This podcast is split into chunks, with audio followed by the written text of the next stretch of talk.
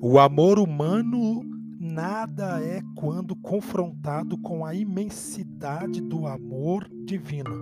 Fica além de nossa limitada compreensão. Isto, entretanto, sabemos: quando Deus ama, ama ao mundo. E quando dá, dá ao próprio Filho.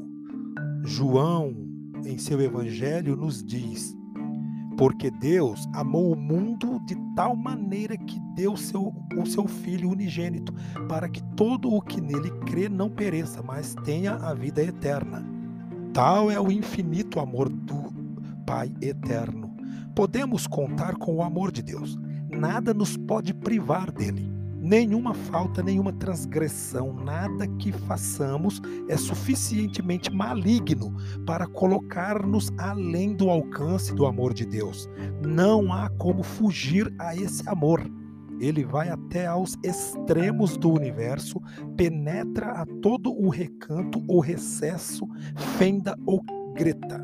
Esse amor divino é um amor com que se pode contar constante, contínua e eternamente, porquanto se alicerça no caráter divino.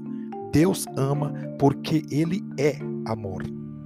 Diferente é o amor humano. O homem ama o que faz jus ao amor quase nenhuma capacidade revela por amar o que não lhe inspira amor.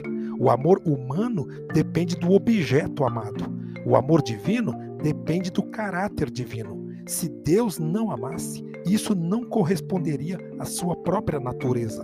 Se alguém existe em qualquer parte, em qualquer tempo da história, a quem por qualquer razão Deus não amasse, seria uma incoerência.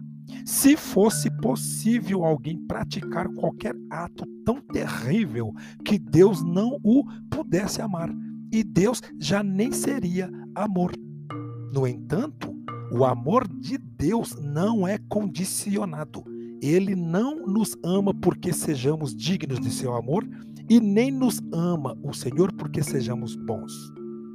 Ele nos ama porque ele é amor.